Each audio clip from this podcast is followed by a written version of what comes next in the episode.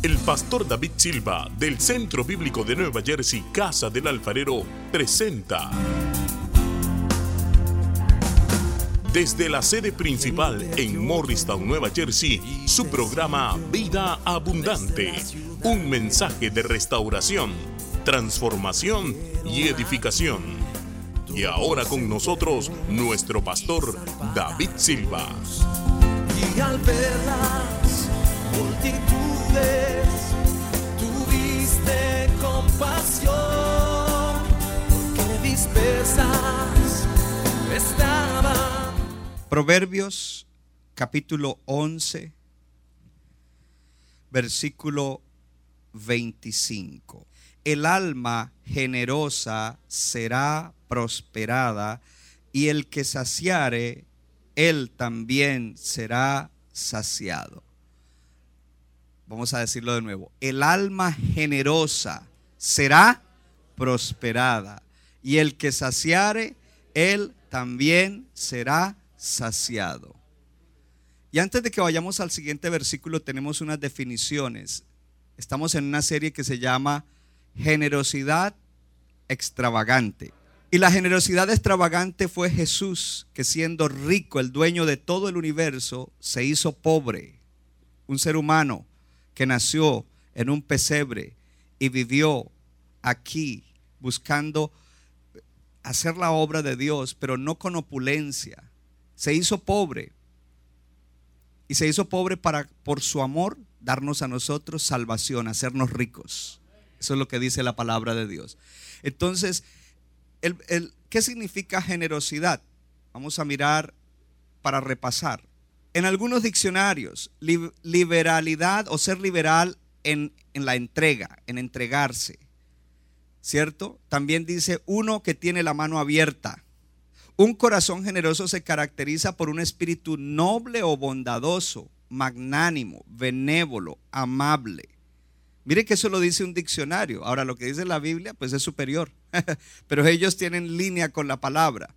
Dice que se caracteriza por un espíritu noble. Y David dijo, un espíritu noble o generoso me sustente para que pueda predicar. Mire, eh, cuando uno no le predica a alguien, uno no es generoso. Porque yo tengo la salvación, tengo el conocimiento, pero no se lo doy al que lo necesita libre de mezquindad o pequeñez de mente o carácter. Una de las cosas de la generosidad es que hay, hay una mente amplia.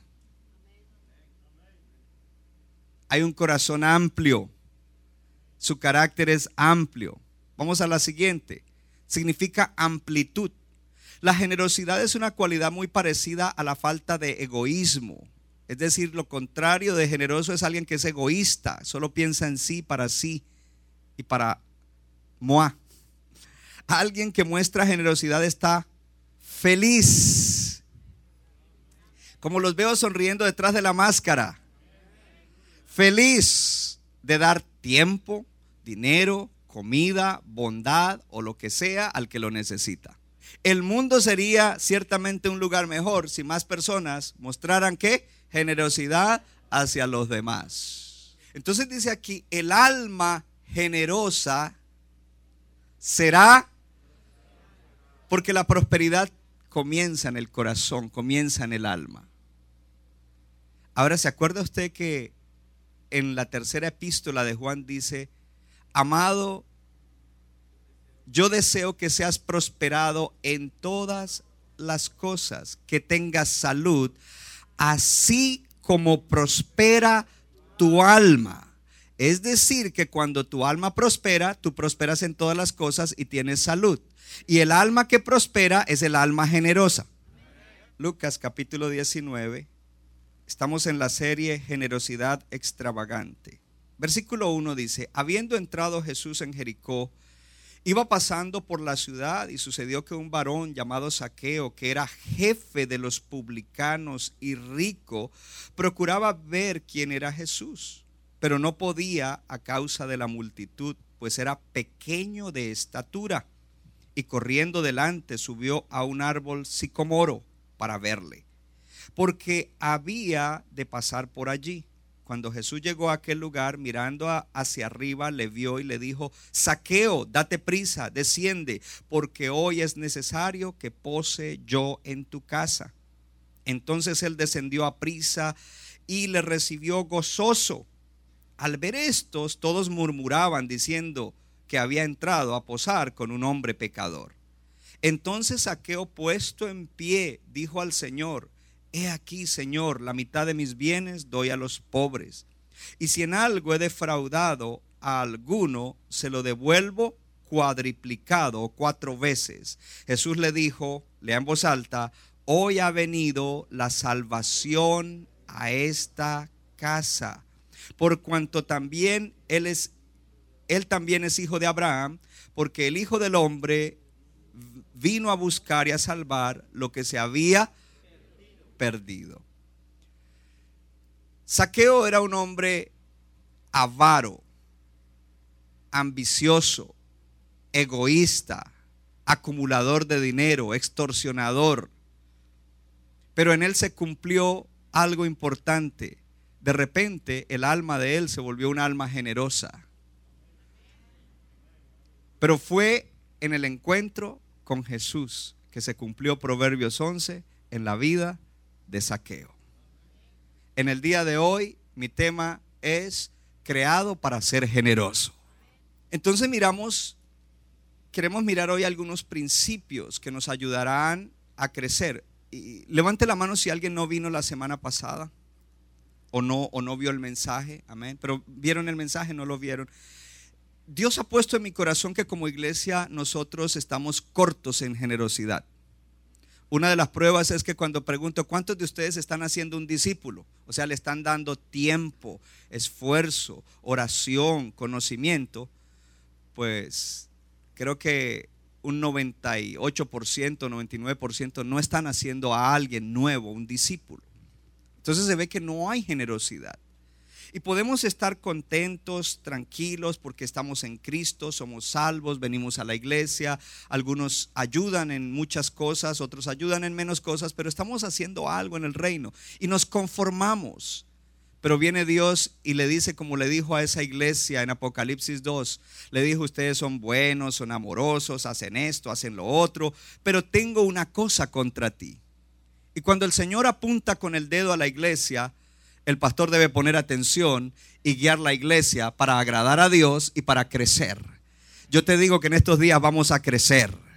Y vamos a crecer a nivel personal, vamos a, nuestro corazón va a crecer, interiormente vamos a crecer, nuestro carácter piadoso va a crecer, vamos a crecer espiritualmente porque vamos a, a ser transformados a ser más generosos o algunos de verdad a ser generosos por la palabra y por la obra del Espíritu, porque lo que nos cambia es la palabra. Y nos gusta el versículo, somos transformados de gloria en gloria en la imagen de Jesús o parecidos a Jesús por la obra del Espíritu. Pero a veces nos molesta cuando llega un tema que, en el cual no estamos bien y nos choca, nos choca. En vez de abrirnos y recibir, porque ahí está la bendición. Amén. Mire, la gente más feliz es la gente generosa. Es gente feliz. Entonces miramos aquí a Saqueo. Y Saqueo era un hombre pequeño de estatura. Bueno, yo digo así, pero no sé si era así, así o no. Era bajito, ¿cierto? Pero no se engañen con la estatura de Saqueo porque Saqueo era el cerebro de la mafia que extorsionaba taxes o impuestos al pueblo de, al pueblo de Israel en esa área de Jericó. Él era una persona riquísima. En inglés diría, dirían, he's filthy rich. Rico, o sea, una persona multimillonaria, billonaria en el día de hoy. Sin embargo, él tiene un encuentro con Jesús. Él tiene curiosidad de quién es Jesús. Y como él es bajito, la multitud está a la orilla del camino y quizás él no, no, lo dejan ver. Él se sube en un árbol porque quiere ver a Jesús, ha oído hablar acerca de Jesús. Él sube. Y quizás él va a pensar, Jesús va a pasar, lo voy a ver y ahí quedó todo. Pero ¿cuántos saben que el Señor conoce? Y así como tú fuiste elegido, Saqueo había sido elegido. Porque cuando tú quizás estabas en un tiempo ciego espiritualmente, no fue que tú viste al Señor, sino que el Señor te vio y te llamó. Y así pasó con Saqueo el Señor mira hacia arriba lo llama y le dice, es necesario que yo vaya y tenga una cena contigo en casa, hospitalidad, hospitalario. Y, y, el Señor se va a la casa de Saqueo, Saqueo contentísimo, porque imagínense cuántos querrían lo mismo. ¿Y por qué no me dijo a mí? Y comenzaron a murmurar, mire, se fue a cenar donde ese pecador y yo que voy todos los domingos a la iglesia, conmigo si no... Hello. Pero ustedes conocen al Señor Jesús. Él siempre dice, el sano no necesita médico, el que necesita médico es el enfermo. Voy a ir a cenar donde está el enfermo, gloria a Dios. Y en ese encuentro, Saqueo sufre una transformación extraordinaria. De conmigo, encuentro con Jesús. Ese encuentro hace que Saqueo sea transformado. Y ese encuentro es equivalente al encuentro que un día tú y yo tuvimos para salvación.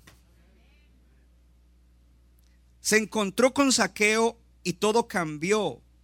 Esos dedos que una vez estaban contando el dinero y sacando el dinero para extorsionar incorrectamente al pueblo, con ganancia sucia de extorsión, ahora se extienden con gran generosidad hacia el pobre y se extienden también para devolverle a la gente que le había robado cuatro veces lo que les había quitado. Mire la transformación que hay. Hay una transformación en el corazón que se manifiesta en el codo y en la mano. No de boca para afuera. Hello. En ese encuentro él le dice eso al Señor voy a darle la mitad de lo que tengo para que lo repartan a los pobres. También voy a pagarle cuatro veces al que yo le haya robado. Tuvo un encuentro extraordinario con el Señor. Amén. ¿Qué sucede allí? En ese encuentro él tiene un desprendimiento. Diga conmigo, desprendimiento. Cuando yo sé algo y no lo quiero compartir con algo, yo no me estoy desprendiendo de esa palabra que puede bendecir a alguien. Cuando yo tengo algo, un, objeto material, no sé, de pronto veo a alguien que le faltan ollas y yo tengo 50 ollas y yo no me desprendo de una olla para dársela a la persona para que cocine, pues estoy bien prendido a eso, bien agarrado a eso.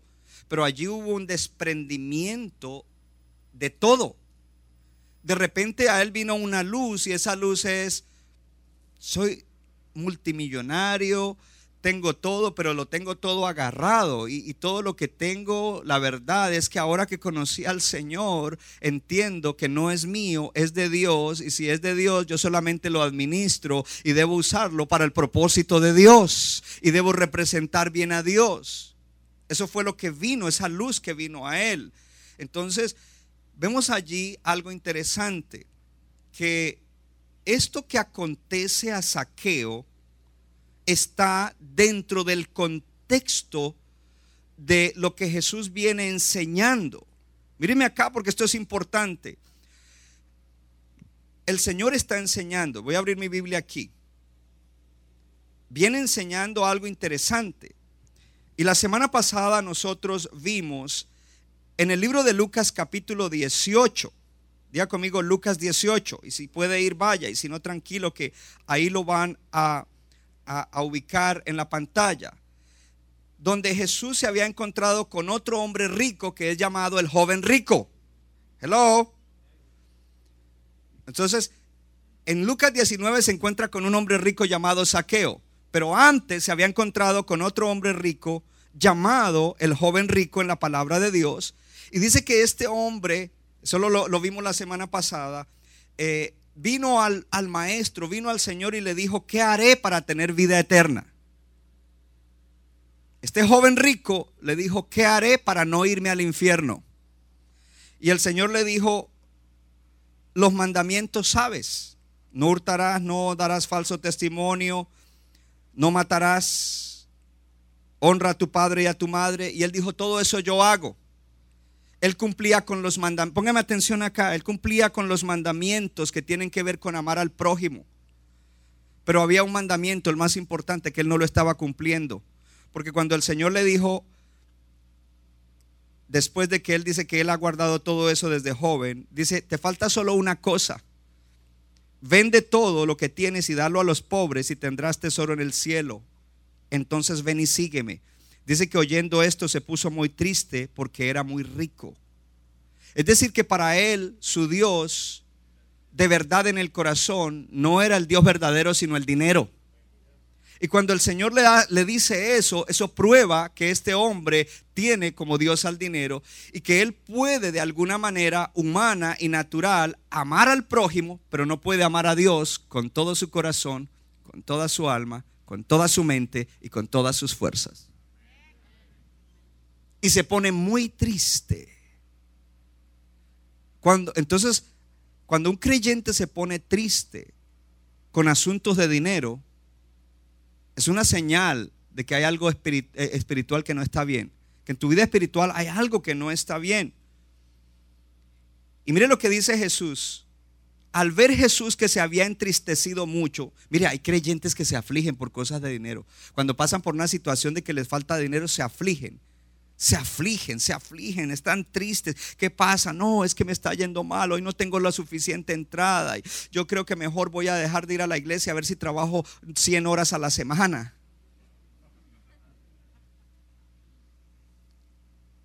Usted se ríe. Ya esto le presento a alguien. Y dice Jesús en el versículo 24, cuán difícilmente entrarán en el reino de Dios los que tienen riquezas.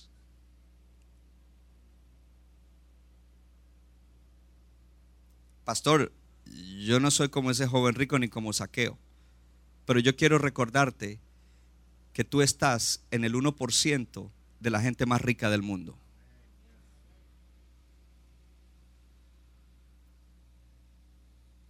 Porque si tú miras estadísticas de los salarios de la gente, hay gente que se gana un dólar al día. Y luego hay otra, otro bracket donde hay gente que se gana dos dólares al día en, las naciones llamadas del tercer mundo. ¿Habrá alguien aquí que se gana un dólar al día? Entonces, si tú te ganas 100, 120, 150 y algunos de ahí para arriba mucho más al día, comparado con alguien que se gana un dólar, tú eres una persona súper rica. Hablando económicamente. Y Jesús dice, cuán difícilmente entrarán en el reino de Dios los que tienen riquezas, porque es más fácil pasar un camello por el ojo de una aguja que entrar un rico en el reino de Dios. Imagínate un camello. Un camello creo que es casi, casi llega a la, altura de este techo. Y Jesús dice, es más fácil pasar un camello por el ojo de una aguja que un rico levante la mano y diga, yo soy uno de esos ricos Oh, levante la mano y diga, yo soy uno de esos ricos. Que un rico entrar en el reino de Dios. Y los que oyeron esto dijeron, ¿quién pues podrá ser salvo? ¿Quién se va a salvar entonces? Y Jesús dijo la famosa frase, lo que es imposible para los hombres es posible para Dios. Míreme acá el camello pasó por el ojo de una aguja en saqueo.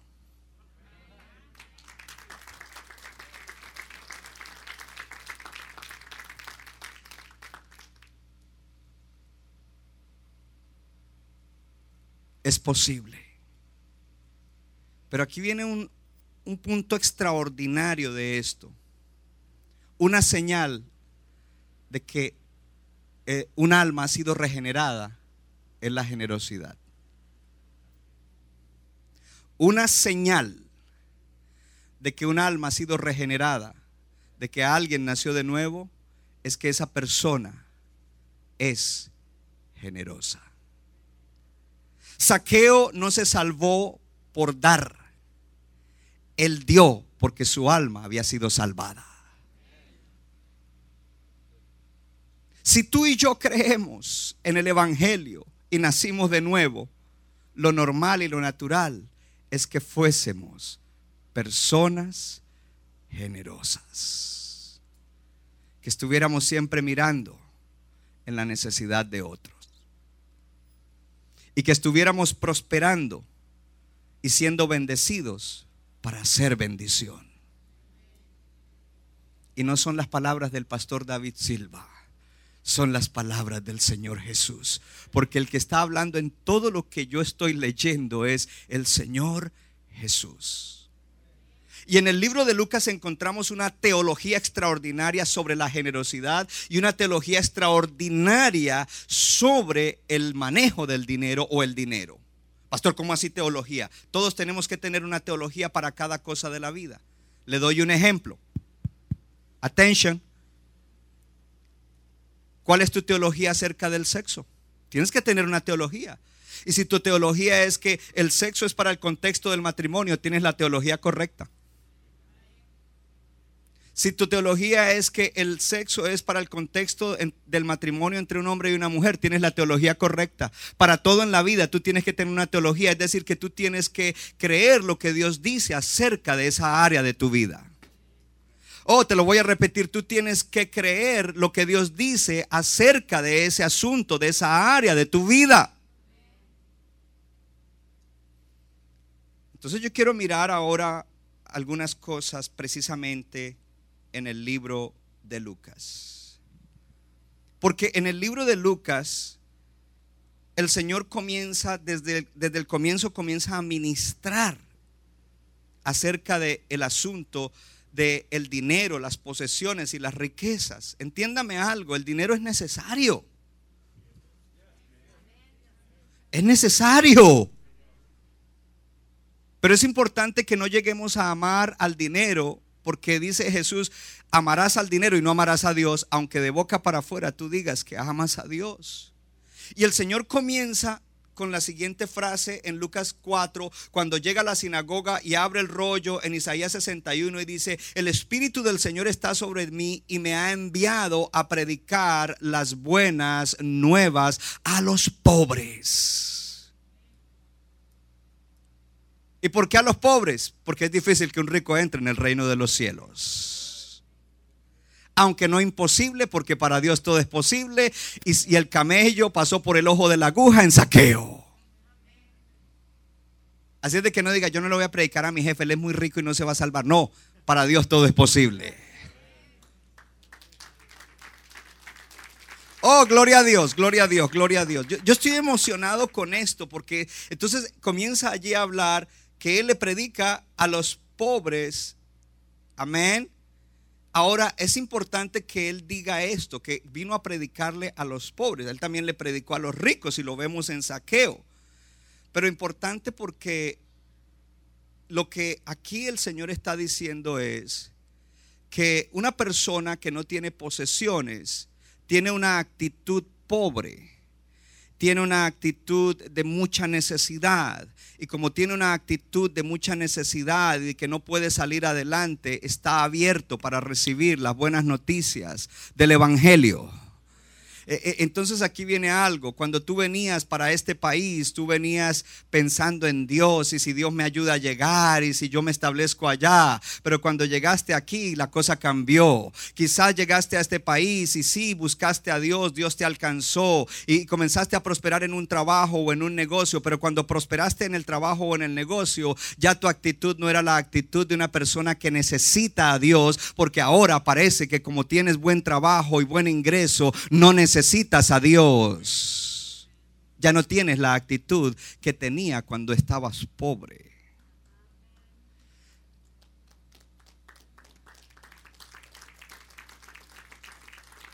Y por eso, enseguida, más adelante, en el mismo libro de Lucas, en el capítulo 6, dice, perdón, más adelante dice, bienaventurados los pobres, porque de ellos es el reino de Dios.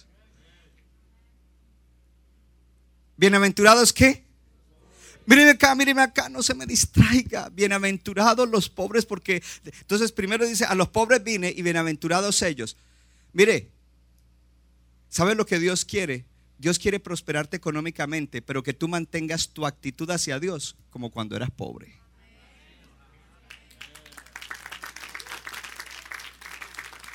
Y es una actitud de desprendido, de generoso.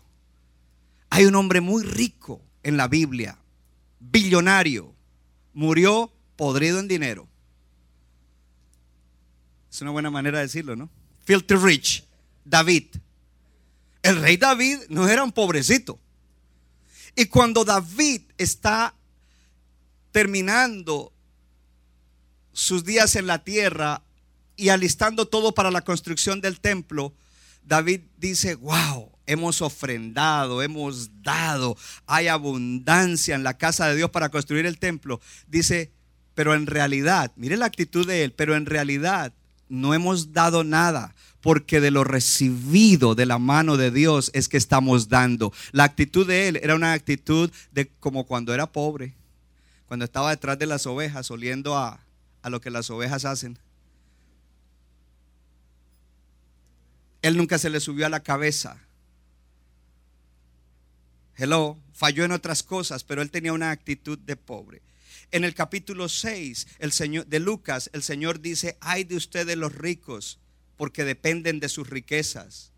Hello, porque ya no tienen ese espíritu que tenían cuando estaban en necesidad. ¿Sabe cuánta gente ha pasado por la iglesia que llegaron económicamente pobres y cuando comenzaron a prosperar se fueron? Y por eso a veces el Señor a algunos no les permite abrir empresa o no les permite porque se van a perder. Pero nosotros hoy estamos recibiendo una palabra. Diga conmigo, recibo la vacuna hoy. A ver, uno, dos, tres. Vamos a ser vacunados. ¿Para qué? Para poder prosperar.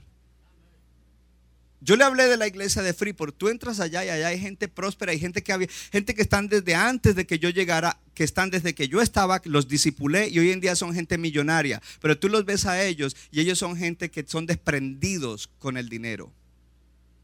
Ahora te voy a agregar algo. La generosidad no tiene que ver con tener mucho. Primero acá, la generosidad no tiene que ver con tener mucho.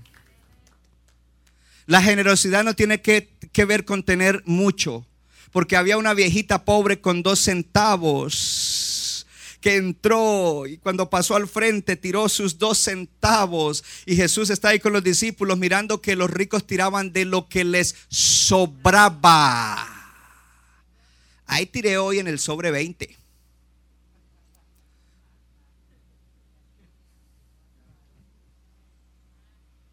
Y cree que es el gran generoso. Y dijo, ella dio más que ellos, porque ella dio todo lo que tenía. Porque generosidad significa sacrificar algo para favorecer a otros.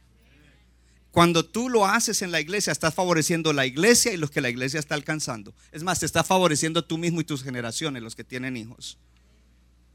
Luego en el capítulo 12 de Lucas encontramos a alguien que viene donde el Señor y dice, yo tengo muchas riquezas. Toca al que está al lado y dile, esto está muy bueno.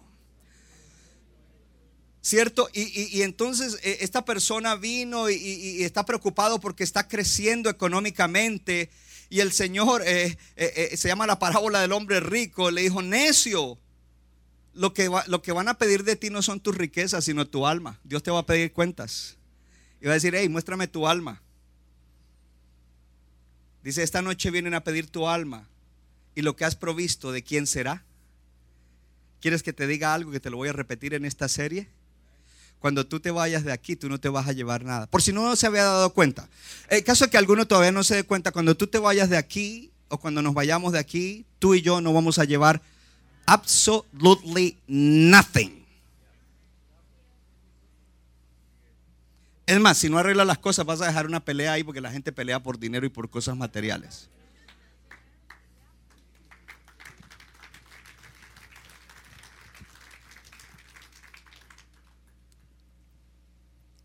Dice el Señor, esta noche vendrán a pedir tu alma. Y lo que has provisto, lo que has hecho, ¿de quién será? Así, así es el que hace para sí tesoro y no es rico para con Dios. Mire, Dios quiere prosperarnos. Y yo debo decir algo, Dios quiere enriquecernos, pero para que seamos ricos para con Dios. No ricos para con uno mismo. ¿Ricos para con quién? Con Dios. Todo esto está, son palabras de Jesús. En el capítulo 16, el Señor da un principio y es nadie puede amar al dinero y a Dios. No puedes amar a Dios y al dinero a la vez. No puedes servir a Dios y a las riquezas. Ojo. Y dice, y oían estas cosas los fariseos en el capítulo 16. Y oían estas cosas los fariseos que eran avaros. Ellos iban a la sinagoga todas las semanas, ellos ayunaban tres veces por semana, e, ellos leían todos los días la Biblia tres veces al día, ellos hacían oraciones tres o cinco veces al día.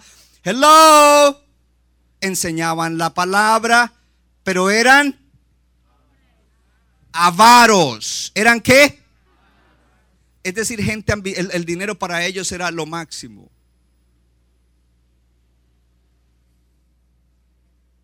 Pastor, ¿y cuál es la enseñanza ahí? Saque la conclusión con la iglesia del día de hoy.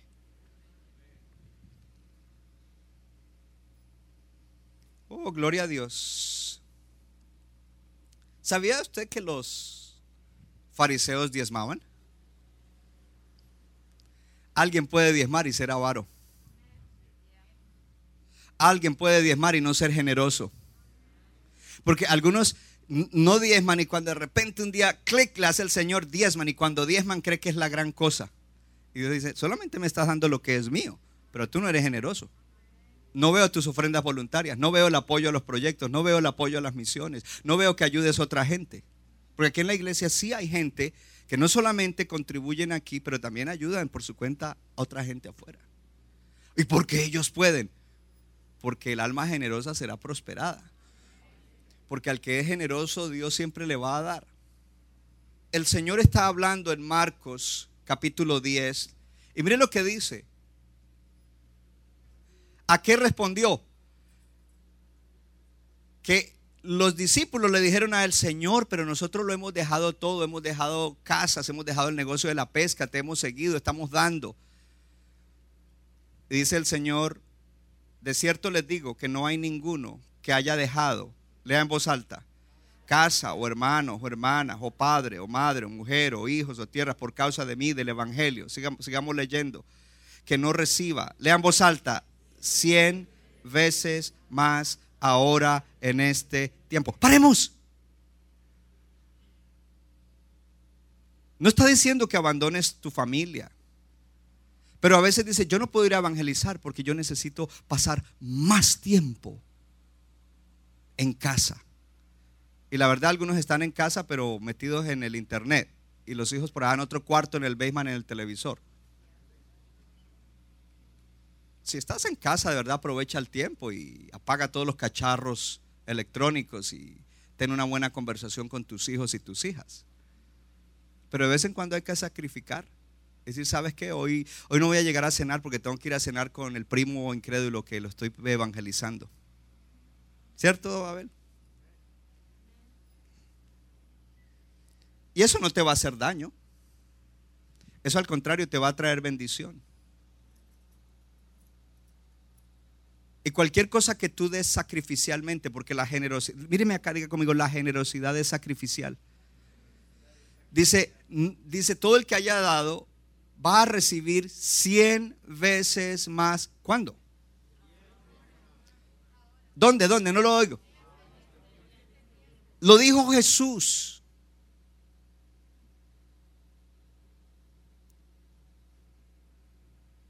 Va a recibir cien veces más ahora en este tiempo casas, hermanos, hermanas, madres, hijos y tierras. Y por supuesto que mientras sea aquí en la tierra habrán persecuciones y habrán problemas. El, Señor te está diciendo, vas a recibir muchas cosas y no es que no vas a tener problemas. Los mismos problemas que enfrentan todo el mundo en la tierra los vas a tener. O sea, el dinero y las cosas que yo te añada no te van a solucionar las tribulaciones. En el mundo tendréis aflicción, pero no te preocupes, yo ya he vencido. Porque la salvación para, para vivir bien en la tierra no es el dinero ni las posesiones. Habrán situaciones pero lo más importante, lea en voz alta, y en el siglo venidero. No los oigo, lea. ¿No se alegran ustedes de eso, hermanos?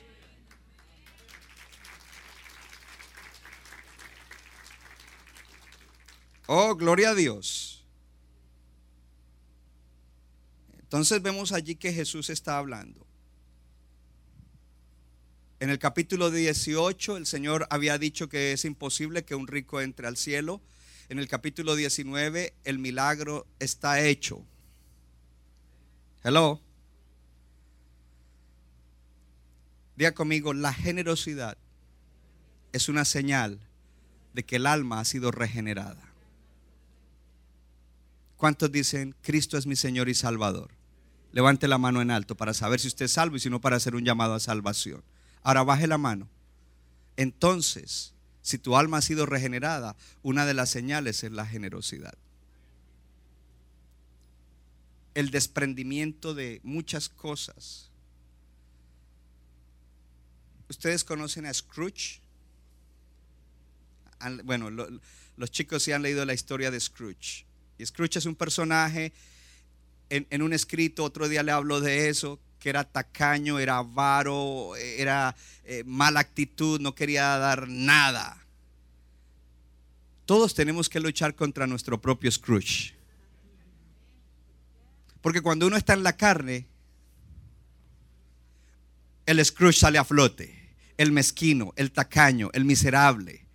Hello. Pero cuando uno anda en el espíritu, hello. Entonces el asunto es, tú no puedes ser cristiano y a la vez Scrooge. Scrooge no era convertido, pero el que es convertido sí puede ser un generoso como su Señor Jesús que vive dentro de cada uno de ellos. Oh, levante su mano y diga, Jesús vive dentro de mí. Y si Él vive dentro de mí, en mí hay la misma actitud que hubo en Él, que se desprendió de todo para traer esa gran salvación. Y yo quiero hacer una claridad aquí porque algunos comienzan a debatir si usted va a debatir y a pelear e, con este mensaje, hágalo con Dios. Dígale, Señor, aquí tú dices en la Biblia esto, porque yo no estoy diciendo nada que no esté en la Biblia y nada que no sean las palabras de Jesús. Entonces, pelee con el Señor, a ver a dónde va a llegar. No puedes conocer a Cristo y ser tacaño. No hablamos del diezmo, porque los fariseos diezmaban y no eran generosos. Gloria a Dios. Miren la gracia del Señor que siendo rico se hizo pobre por amor a ustedes, a nosotros, para hacernos rico. Si Cristo está en ti, la misma tendencia de generosidad debe estar creciendo en ti. Y tú deberías aspirar y decir, yo quiero crecer en generosidad. Porque la falta de generosidad es estar atado, no es libertad. Por eso dice hay que dar con liberalidad. El que no es generoso tiene atadura, está preso.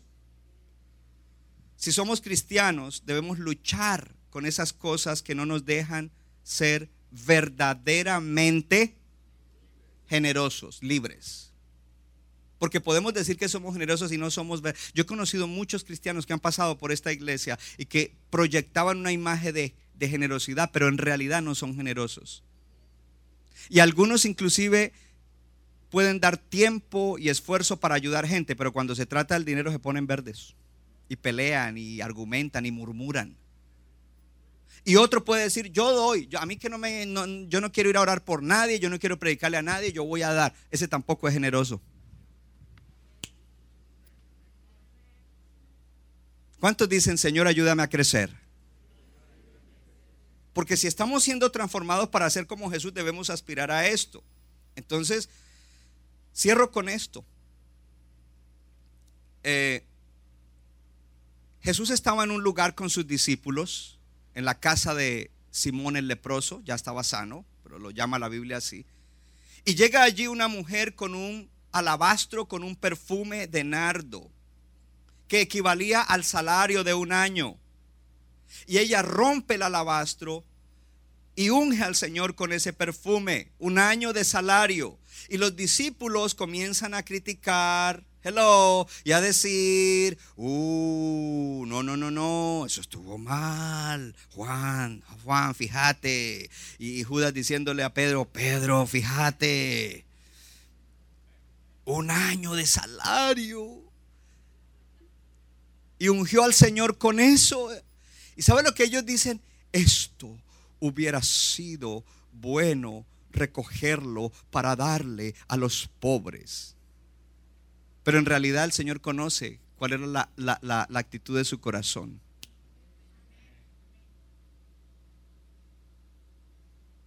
Sabía que Judas, que era el tesorero, le gustaba el dinero. Y que ellos estaban ahí con luchas, con cuestiones por qué eso. ¿Y sabes lo que dijo Jesús? Dijo, hey, ella ha hecho lo mejor. Lo que ella hizo fue lo más excelente. Y lo que ella hizo será contado de aquí en adelante hasta que yo vuelva. Hoy lo estoy contando aquí. Pero hay algo más que dijo. Míreme acá. Jesús no dijo que no ayudaran los pobres. Dijo, ella lo hizo para mí. Y no se preocupen por los pobres, porque pobres siempre tendrán. A ellos ayuden. ¿Qué estoy hablando aquí con esto? Diga conmigo, el honor de Dios. Cuando yo doy para un proyecto en la iglesia, lo que estoy dando es para que Dios sea honrado. El honor a Dios. Yo doy, he dado para estos edificios, he dado para la reparación, he dado para esas cosas. ¿Quién es el que va a quedar bien? Dios. Es el honor a Dios. Diga conmigo, el honor de Dios. Muchas veces nosotros damos para proyectos que dijimos, ay, podíamos usar mejor eso para tal cosa. Y Dios dice, eh, eh, eh, un momento, a esos pobres siempre los tendrán, ayúdenlos. Pero este proyecto es importante porque se trata de mi honor.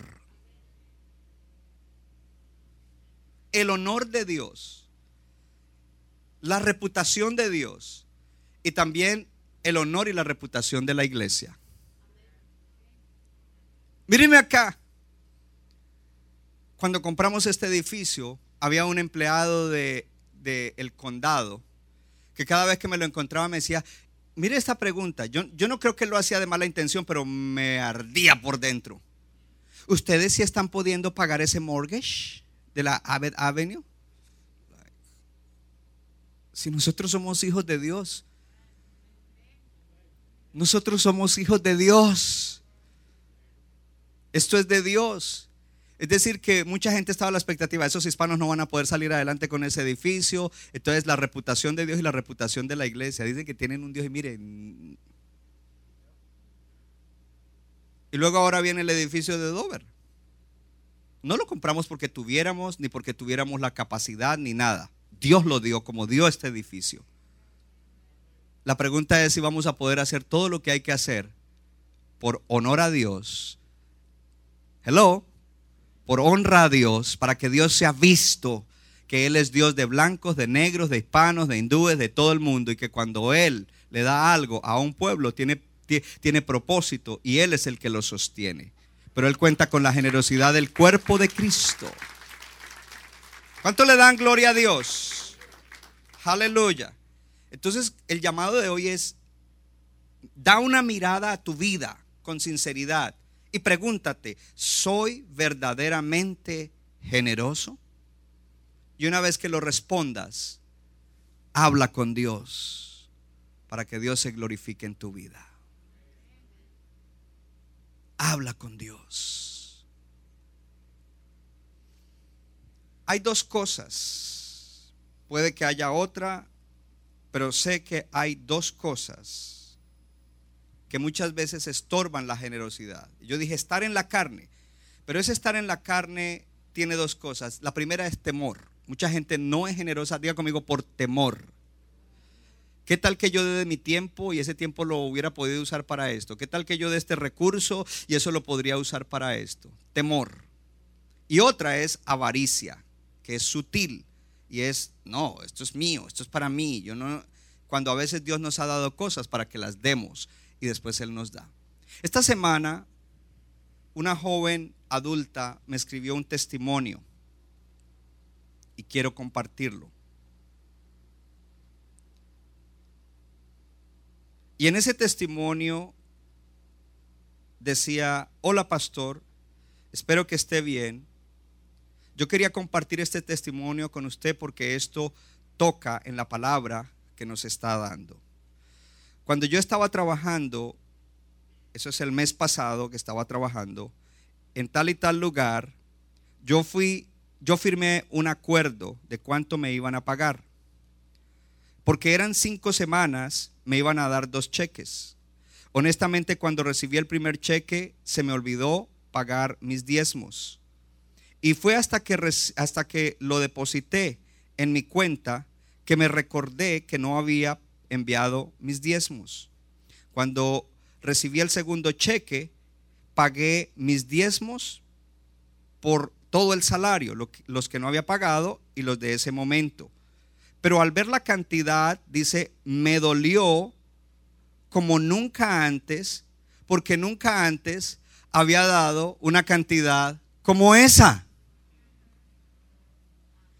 Porque muchos creyentes, cuando tienen que diezmar de 300 dólares, está fácil, pero si Dios les da mil, dice, uh, ahora tengo que dar 100. Como si 100 fuera gran cosa comparado con lo que recibió. Y yo le quiero hablar a los hombres de negocios, porque a veces los contadores los aconsejan mal a ustedes. Los, los contadores les aconsejan de manera secular y como manejan la, gente afuera en el mundo los negocios, pero usted no es del mundo, usted es del reino de Dios. Entonces ella dice, cuando eh, dice, yo nunca había dado un diezmo así, en mi mente pensé, esa cantidad es mucho dinero, yo lo puedo usar para esto, para lo otro, para comprar aquí y allá. Dice, pero no, yo envié mis diezmos porque siempre he tenido una convicción fuerte cuando se trata de pagar mis diezmos. Entonces, eso me lo escribió esta semana. Y dice, anoche mi jefe me envió un correo y me informó que iba a recibir otro cheque. Que, llegaría pronto en el correo. Y yo le dije, yo ya recibí todo el salario que firmé y que acordé con ustedes. Y ella respondió, te estoy enviando un cheque por tal y tal cantidad que es un bono por lo que contribuiste al programa. Y dice ella, ese bono es el 50% de todo el salario que ella se ganó en las cinco semanas. Y son miles de dólares.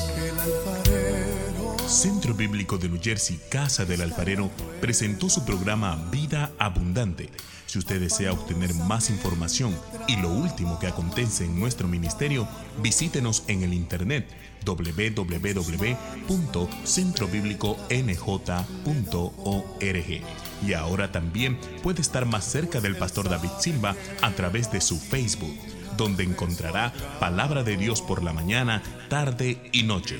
Búsquelo en Facebook como Pastor David Silva. No se equivoca le da forma al barro para su deleite. Somos vasos de su agrado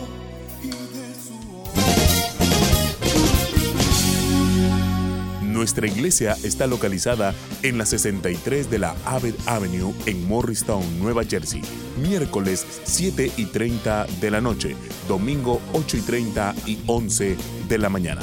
Para más información, llámenos al 973-292-0170.